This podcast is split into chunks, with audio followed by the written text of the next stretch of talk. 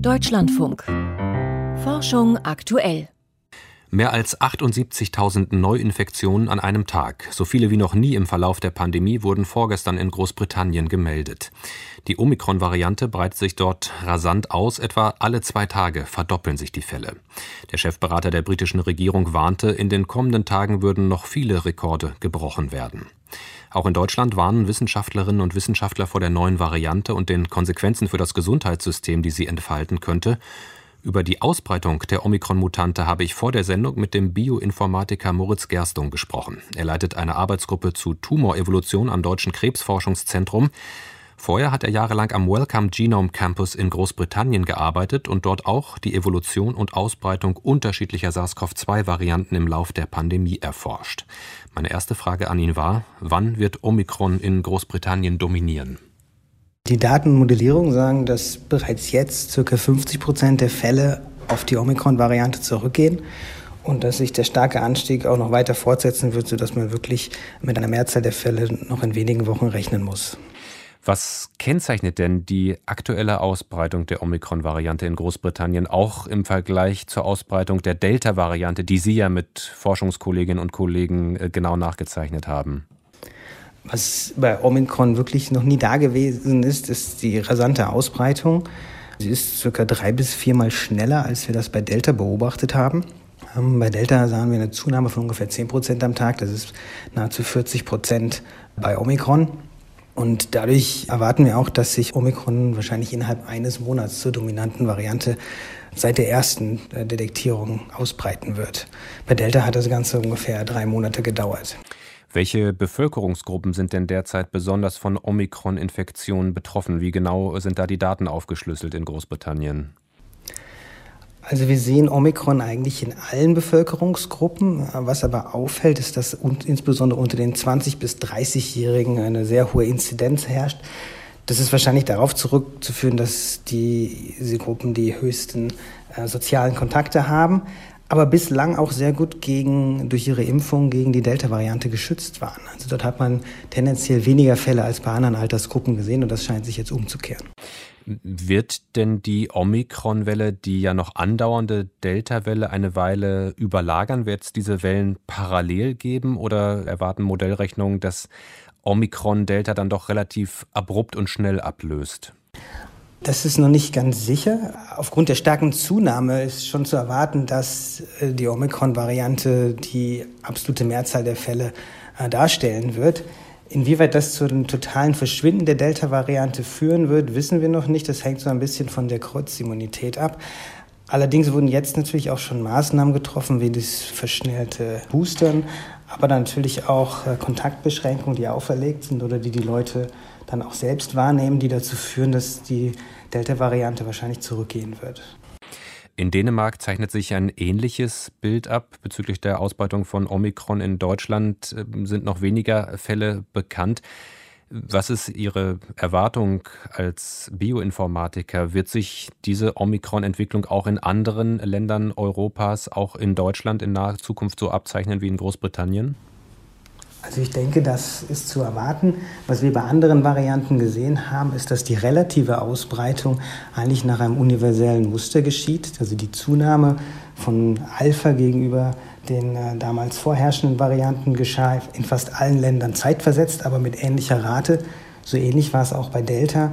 Von daher würden wir erwarten, dass jetzt auch die Omikron-Variante sich in anderen Ländern mit ähnlicher Geschwindigkeit, aber eben etwas zeitversetzt ausbreiten wird. Wir haben jetzt viel über Erwartungen gesprochen. Wie zuverlässig sind denn eigentlich Prognosen und Modellrechnungen zur Ausbreitung von Omikron bei der aktuellen Datenlage? Wie groß ist dann noch die Unsicherheit? Also was sehr schwer und fast unmöglich vorherzusagen ist, ist, wie sich die absoluten Fallzahlen entwickeln, zumindest wenn man über einen Horizont von mehreren Monaten denkt.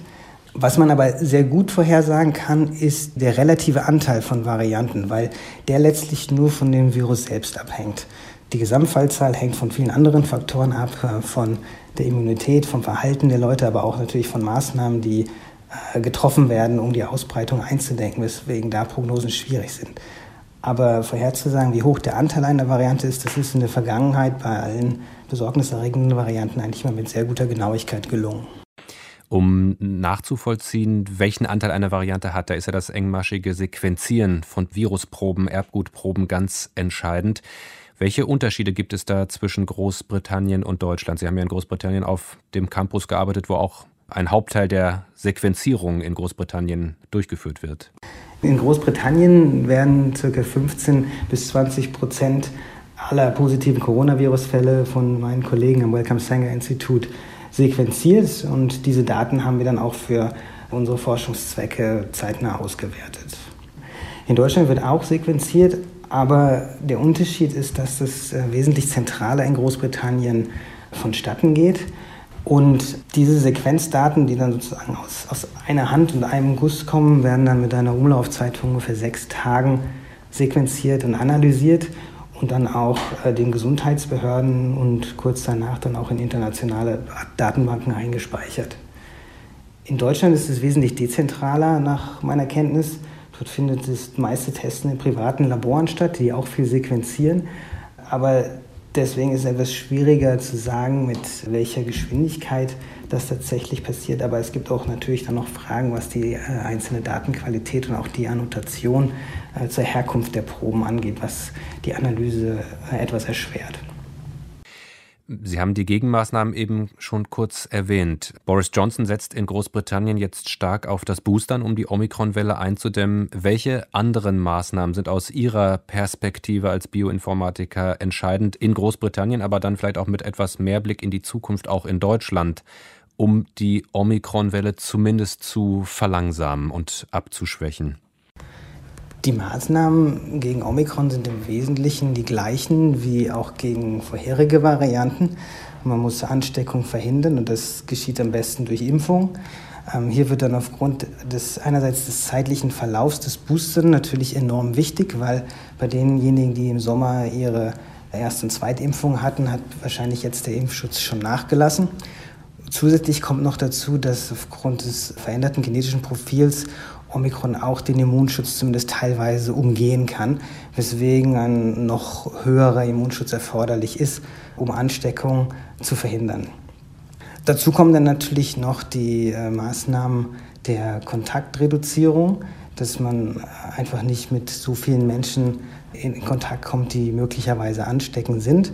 Das können entweder weniger sein oder aber auch die entsprechenden Rahmenbedingungen geändert sein, dass man sich zum Beispiel draußen anstatt drinnen trifft, Masken trägt oder lüftet. Und ich denke, dort muss man dann natürlich noch über eine Intensivierung dieser Maßnahmen nachdenken angesichts der ansteckenderen Variante. Der Bioinformatiker Moritz Gerstung über die Ausbreitung der Omikron-Variante in Großbritannien und darüber, was das für Deutschland bedeutet.